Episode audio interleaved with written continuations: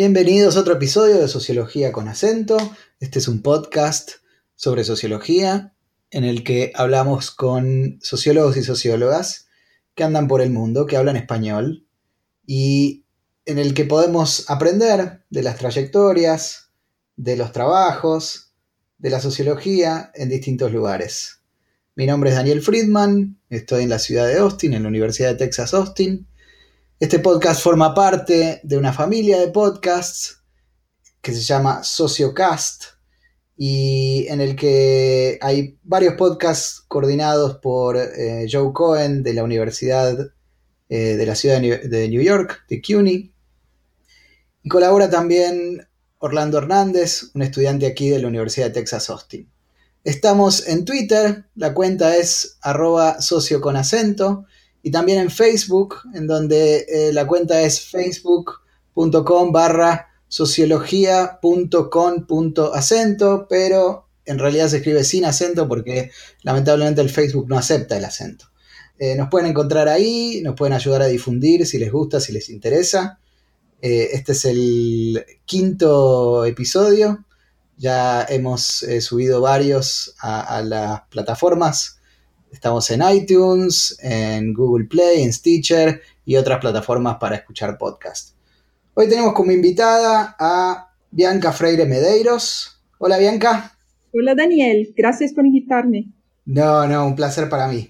Bianca eh, está, es profesora en la, en la Universidad de San Pablo, en el Departamento de Sociología en Brasil, y es coordinadora de Urban Data Brasil, un banco de datos sobre el Brasil urbano del que me interesa mucho escuchar un poco más eh, durante nuestra charla. Bianca obtuvo su licenciatura en Ciencias Sociales en la Universidad del Estado de Río de Janeiro y un posgrado en Sociología Urbana también en la Universidad del Estado de Río de Janeiro. También una maestría en Sociología del Instituto Universitario de Pesquisas de Río de Janeiro y el doctorado en Historia y Teoría del Arte y Arquitectura en la Universidad de Binghamton en el estado de New York. Tuve la fortuna de conocer a Bianca durante un tiempo que pasó como visitante aquí en, el Instituto de Estudios Latinoamericanos, eh, aquí en Austin. Así que bienvenida a Sociología con acento. Gracias, Daniel. Eh, te quería primero hacerte una pregunta. Estuvimos por grabar el podcast hace algunas semanas y lamentablemente en, ese momento no pudimos grabar porque justo eh, fue eh, el asesinato de Mariel Franco y, desde luego postergamos eh, la grabación, pero quería si me podías contar, eh, antes de empezar a, hablar de, tu trabajo y tu historia, cómo está la situación en Brasil. Me habías dicho que, conocías bien a, Mariel y, si me podés contar algo de eso. Sí, bueno, las cosas no, están bien, ¿no? Está, está, todo muy feo, tuvimos el gol hace que hace año y medio y, este bueno desde ahí ya no ya no ya no tenemos no estamos más seguros que la democracia está se va bien. Y en especial este episodio con con Marielle que era una una mujer una lesbiana una mujer de la favela una mujer negra joven y bueno y, y la mataron porque era todo esto, ¿no? Está cierto, no, no hay, no hay dudas que, que fue ahí un, una muerte política, ¿no? Y, este, pero no, no, ya, ya, ya, se fueron como dos semanas y, y, y, todavía la policía nada nos dice, no, no hablan de la, de, de, bueno, de cómo está la investigación, ¿no? La, la cosa bonita, Daniel, es que al mismo tiempo que, que todo esto muy feo se pasa aquí, hay también mucho, mucha gente, muchos movimientos que están eh, intentando, bueno, seguir, ¿no? Luchando y, y Marielle es como una inspiración ahora, una inspiración en, especial para las mujeres, ¿no? Negras y, la, y la gente de las favelas en general, porque lo que, lo que estaba haciendo Marielle, porque estaba con, con los derechos humanos, ¿no? Y, la, y hablaba mucho de las muertes en las favelas. Eh, ¿Por qué estaba con, con el tema de las favelas? La conocí, porque, bueno, este tiene, tiene que ver con, con mi investigación también, ¿no? Con las cosas que, vengo escribiendo y, ya hace tiempo. ¿La conociste antes de que estuviera, de formara parte del, del Consejo de la Ciudad? ¿Cuál era su posición política? O sea, eh, antes de todo esto, ¿no? No, era siempre una, así, una, una persona de izquierda, pero la, la, la, la, la, la ¿cómo se dice? Este, bueno, de portuñol, ¿no? Sí, dale, dale, dale con el portuñol, perfecto. Sí, la, la, bueno, se, se, proyectó muy, muy, muy, así como una, una cosa meteórica, ¿no? Ajá. Era ahí una, una mujer muy, inteligente y, y, y, estaba trabajando con, con, con Marcelo Freixo, que es también un político muy conocido de izquierda en Río, en Brasil en general. y, y, de pronto se, se puso como una, una lideranza, bueno, no, no, no era que, que hacía, ya, ya, había intentado tener una, una posición y, y, no había logrado. No, de pronto estuve y fue ahí a la, la tercera con, con más votos en la ciudad. Entonces fue una, una cosa así muy increíble lo que pasó, porque hablaba y, y siempre habló como una persona de la favela, pero los seguimientos, varios seguimientos ¿sí? uh, de otras clases sociales y de otras partes de la ciudad la reconocieron como una persona uh, con un proyecto político, bueno, eh, justo, ¿no? Y, y, además de todo eso era socióloga, ¿no es cierto? Sí, sí. Y, y con una ISIS, con una FIS de maestría sobre la policía eh, y el proyecto de, de la, la, la, policía pacificadora que tuvimos pues, con casi que, bueno, ocho años creo, en Río, y, siempre muy crítica, ¿no? Siempre haciendo así, uh, eh, con, con, posiciones muy, muy, muy fuertes, ¿no? De crítica. Uh -huh. Pero al mismo tiempo con una capacidad dialógica muy, muy interesante con una uh -huh. sí por por esto la, la, la, así fue en una y es del el efecto ahora no de su muerte porque eh, no, no se quedó una cosa así como aislada en, en los territorios pobres sino que toda la ciudad y lo, lo, es posible decir todo el país de, de alguna manera se sintió afectado no sí la, la, la reacción fue inmediata aún visto desde aquí, que, que, uno está lejos de los hechos, este, pero bueno, vinculado con todo lo latinoamericano, fue totalmente inmediata, digamos, en todos lados. Y es, ¿no? No, no, no se puede más aceptar las muertes cotidianas que, están, que, que, se ven en, en, todo el país, pero eh, la cosa en Río es muy territorial, ¿no? Entonces que las muertes tienen que ver así directamente con el hecho de la segregación de las favelas. Claro. Y contame, ¿tu, tu trabajo em, empieza en la favela o cuando empezás con, con la sociología en Río, eh, te, empezás a hacer campo en la favela o llegás después? Contame cómo, cómo vas armando tu, tu sociología. En verdad que empecé con, ahí con una beca cuando era estudiante muy, muy joven, no, tenía como que 19 años empezando el, el, el college y uh -huh. me empecé a trabajar con Licia Valadares, que es una socióloga como que una del top five que estudian favelas, ¿no? Y que tienen un libro que es un clásico, bueno, tienen varias cosas que son clásicas, pero este libro que es sobre la, la sobre Rocinha, que es una, una favela muy grande aquí. -huh. Bueno, pero empecé a trabajar con el Urban Data, con este Urban Data Brasil, que hoy yo coordino, pero trabajo como, como Research Assistant.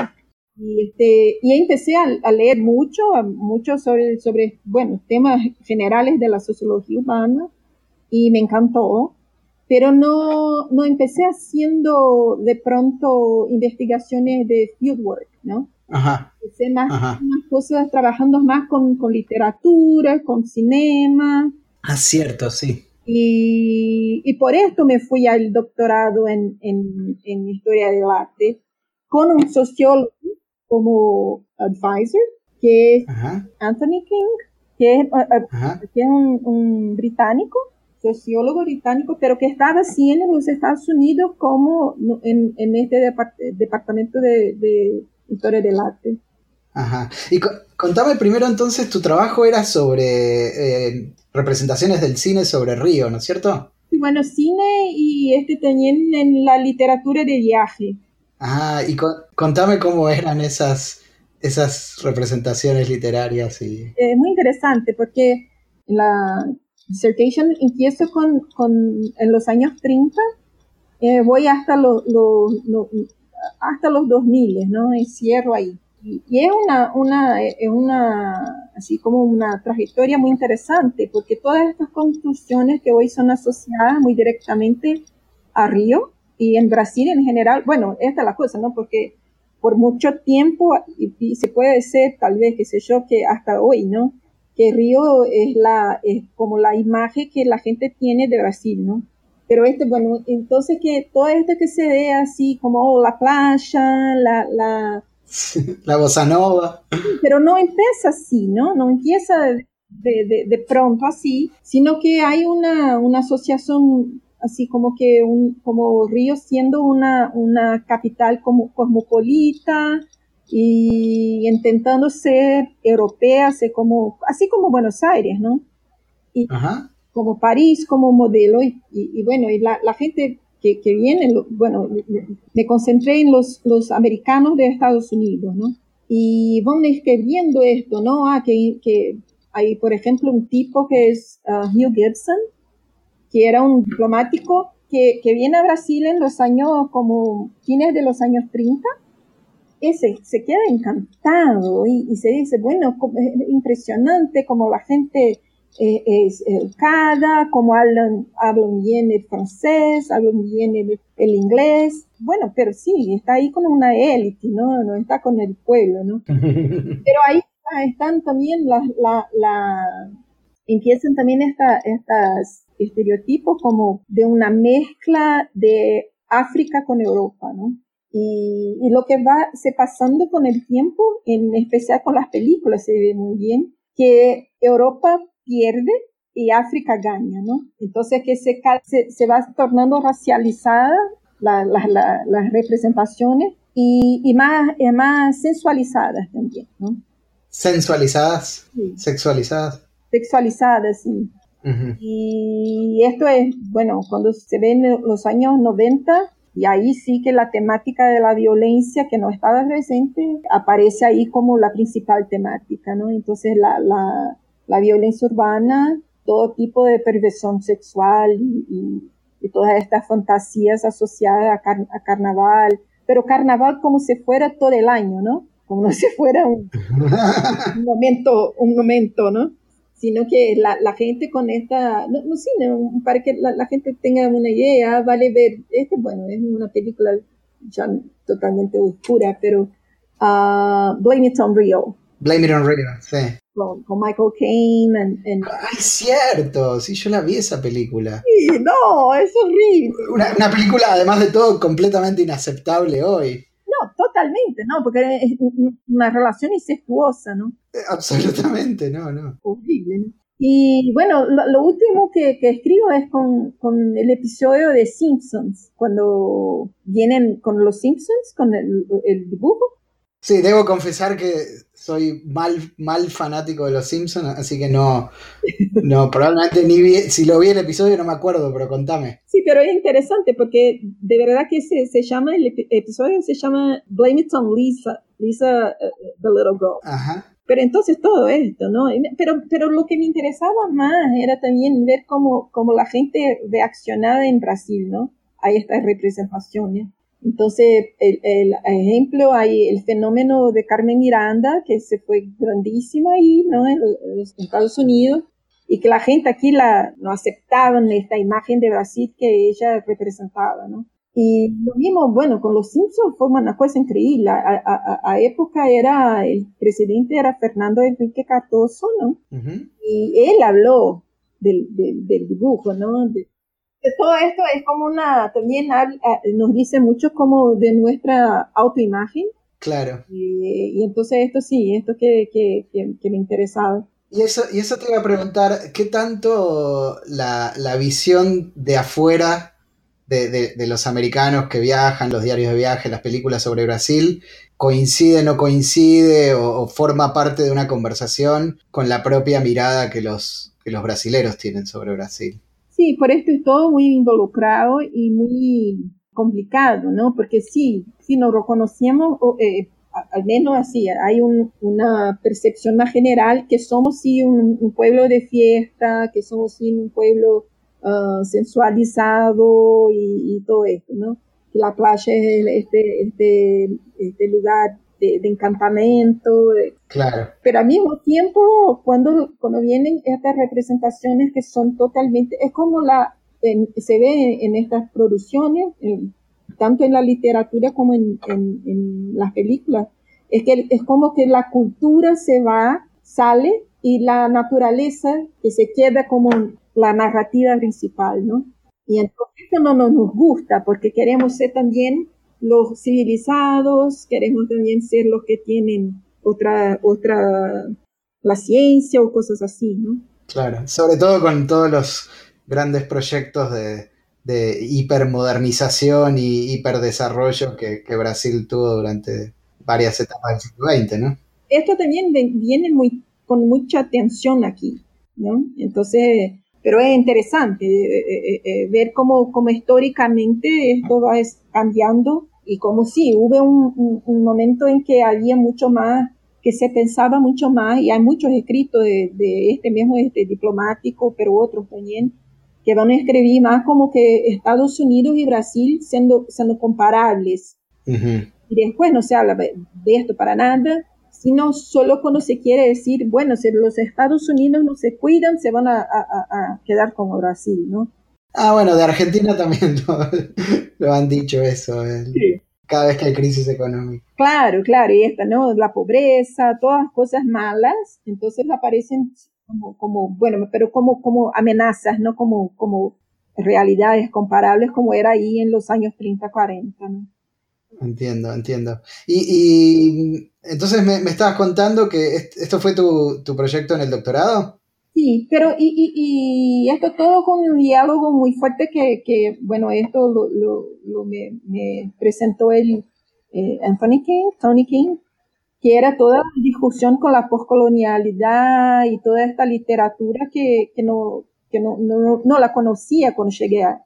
Fíjate que cuando empecé, no sabía quién era eh, eh, Said. No, no, no, no, no, lo sabía, no lo sabía.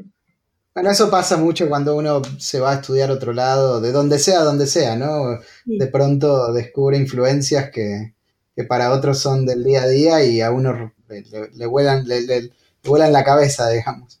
Y creo que pasa también aquí, ahora no tanto, pero eh, eh, estamos hablando de los 90, ¿no? Cuando me fue el 95.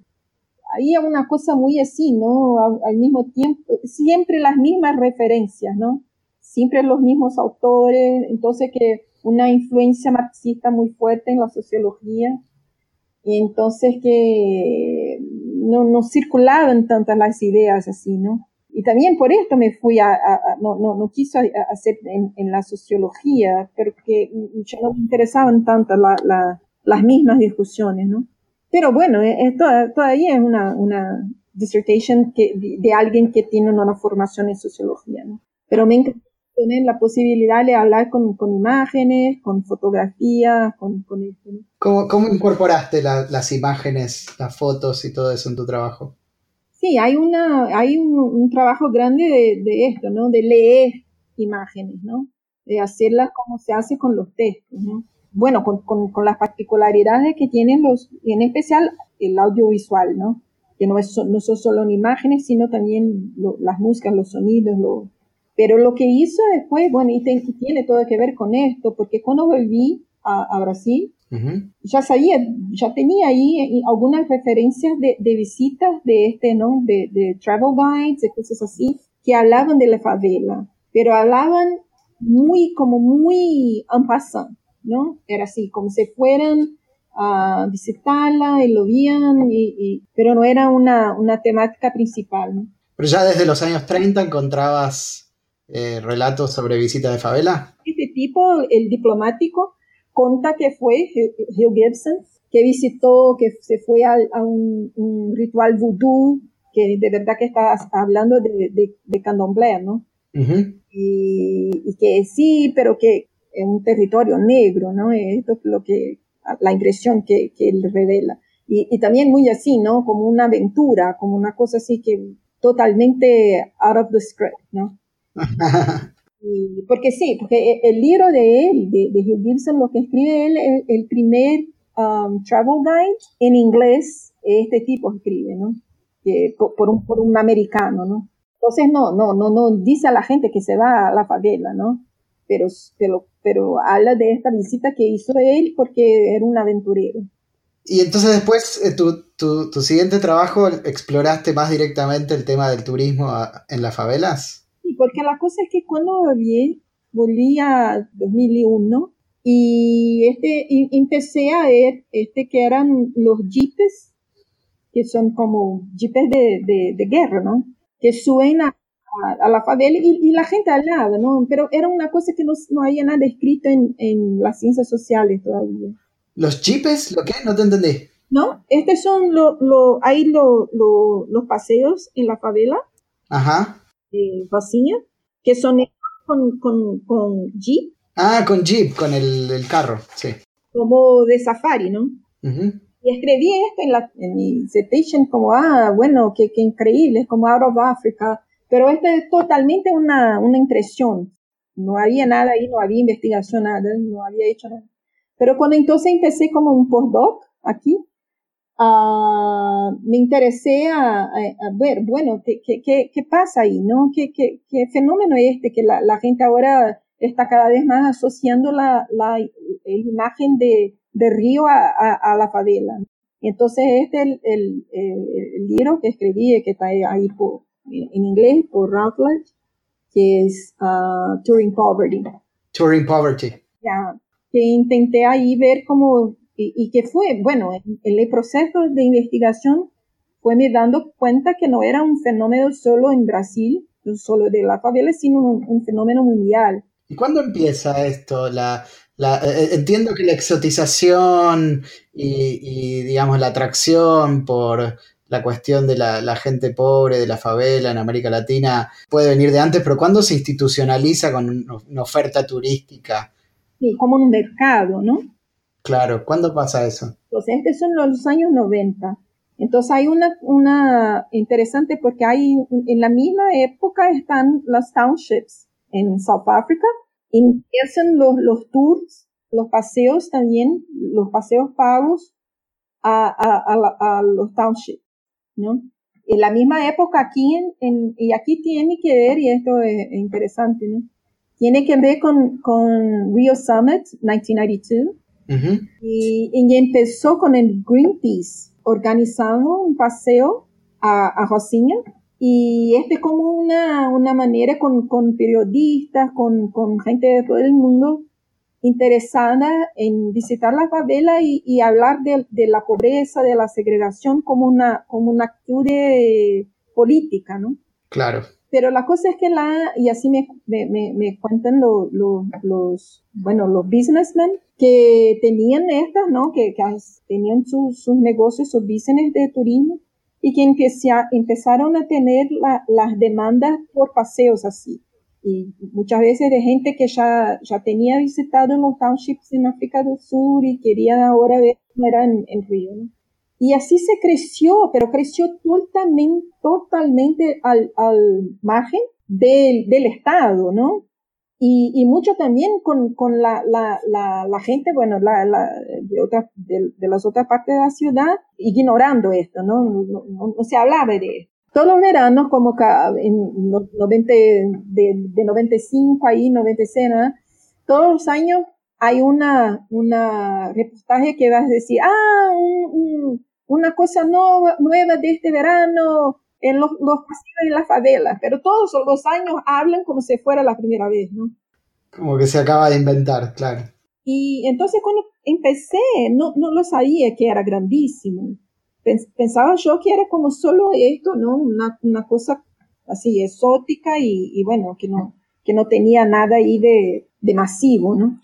Y lo que encontré yo era, no, era totalmente un mercado y lo que querían, lo que me daba ganas de comprender era cómo se, cómo se podía convertir la, la pobreza en una mercancía, ¿no? Y cómo se hace esto, ¿no? Cómo se, se, se puede pagar para tener una experiencia de pobreza en, en una situación turística, ¿no? Que en general está asociada al placer, a las cosas buenas, al, a, bueno, de vacaciones, ¿no? Disfrutando. Y es un segmento, es un segmento específico del, del turismo, porque me imagino que habrá gente que no querrá ni, ni, enterarse de todo eso y querrá mantener la imagen del río este, hedónico, y otros que tendrán este, como parte de su experiencia turística una demanda de, de, afectar algo de la conciencia social o de, o de hacer un turismo más ligado a, la realidad del país que visitan, ¿no? ¿Cómo es el mercado en términos de la demanda? Entonces, lo increíble es que es una, bueno, es una, una, una modalidad que está ahí siendo consumida por todos los segmentos no dijo, no, no, no, no, no es lo mismo que decir, que decir que todos los turistas lo hacen, pero hay de todas las partes, bueno, de, de Rich North, pero también de todas las edades, de todos los seguimientos. Esto que es fascinante, ¿no? Entonces hay, hay bueno, para, decir, jubilados de, de Israel, grupos y se van. Hay los, los mochileros, hay los backpackers, y hay, hay, hay, hay, sí, hay de todo, de todo. Hay de todo. Y, la, y, la, y por el lado de la, de la oferta, digamos, lo que se gana de eso, ¿va a alguien de la favela o hay agentes comerciales eh, exteriores? Entonces, es muy interesante porque todo esto, toda, todo este, este fenómeno está ahí con, involucrado con la discusión de los usos del, del dinero, ¿no? Hay ahí la gente que va a defenderla, que, que, que, lo hagan, que, que exista esto, con la idea que, es, que esto trae beneficios, se desarrollo económico a la, a la, a la población ¿no? de la favela. Este, pero también hay los que van a decir, no, no es posible que se, que se pague para ver la miseria. ¿no? Eh, eh, bueno, esto estoy hablando yo cuando que, que empecé mi, mi investigación en 2005, ¿no? Y, todo esto cambió mucho en, en, este tiempo también, ¿no? Pero cuando investigaba yo era que era un, una discusión moralmente muy afectada. Eh, los turistas lo sabían esto, entonces también hay todo un proceso así de, ah, I know I shouldn't, but lo hizo y, y, y, lo disfruté muchísimo y fue la cosa más linda que hice en mi vida. Pero también con una siempre diciendo también que estaban felices porque pagaban por algo que, que traería desarrollo a, a, a, los pobres, ¿no? Pero no es lo que pasa, porque, bueno, eh, eh, en especial en, en, en eh, son, son, la mayoría ahí eran de, de agencias turísticas uh, privadas que nada tenían que ver con la favela. Pero en este proceso, y esto es interesante, es que muchos favelados, mucha gente que, que, que vive en las favelas empezaron ellos a hacer los paseos, ¿no? Entonces hay, hoy hay favelas con, que están haciendo ahí pues, personas que, que, que, hoy son, son, que son guías turísticos que hacen los paseos y ahí sí son, son, son beneficios que, que son para, para la comunidad, ¿no? Entiendo. Pero siempre, ¿no? Siempre, no, jamás será algo algo fácil, ¿no? O sencillo, porque es, siempre una sobreposición de sentimiento y, y, un poco como nos dice Viviana Celis, ¿no? Y pero con, con un plus que es la dimensión de, de, la violencia, ¿no? Del riesgo y que esto excita mucho a, lo, a, lo, a los turistas, ¿no? Pero la violencia puede ser algo que disuade turistas, pero en algún, en algún punto que también los atrae. Ah, totalmente. Este es como un, esta es la, la, esta es la, la, combinación mágica, ¿no?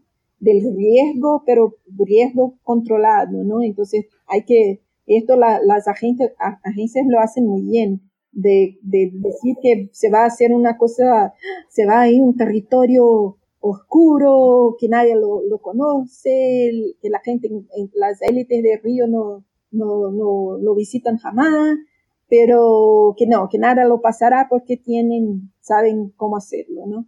Y el background de esto es la pacificación, ¿no es cierto? Que, que permite esa, esa regulación de violencia hasta cierto punto, ¿no? Pero la cosa es que empieza mucho antes de la pacificación, ¿no?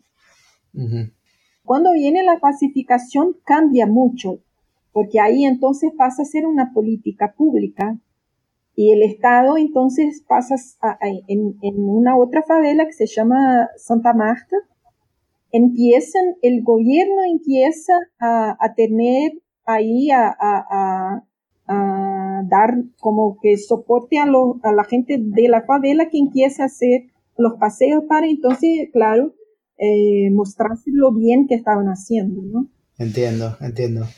Te quería preguntar, antes de terminar la, la, charla, hay dos cosas que me quiero que, me cuentes. Una es eh, que es Urban Data Brasil, el, banco de datos que coordinás, y, luego del libro que, está por salir este año, eh, que quería que me cuentes eso también.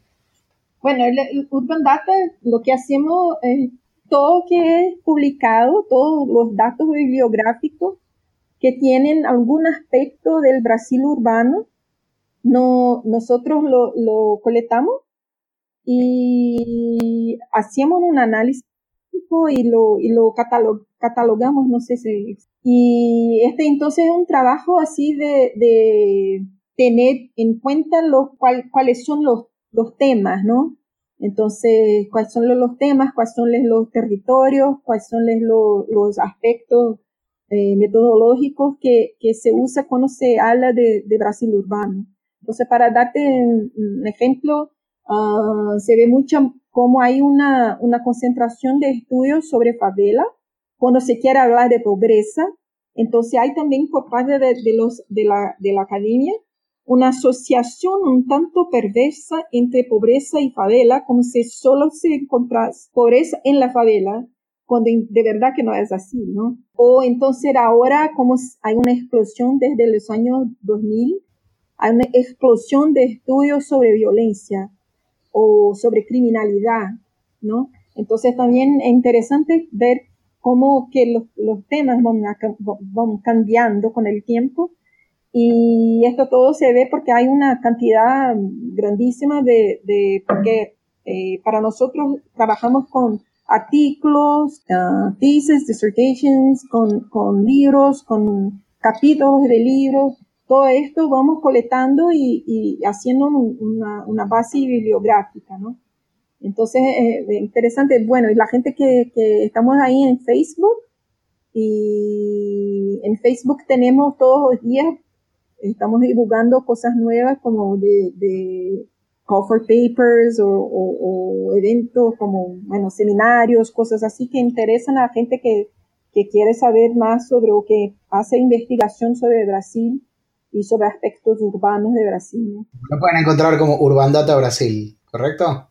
Sí, sí, en Facebook, sí.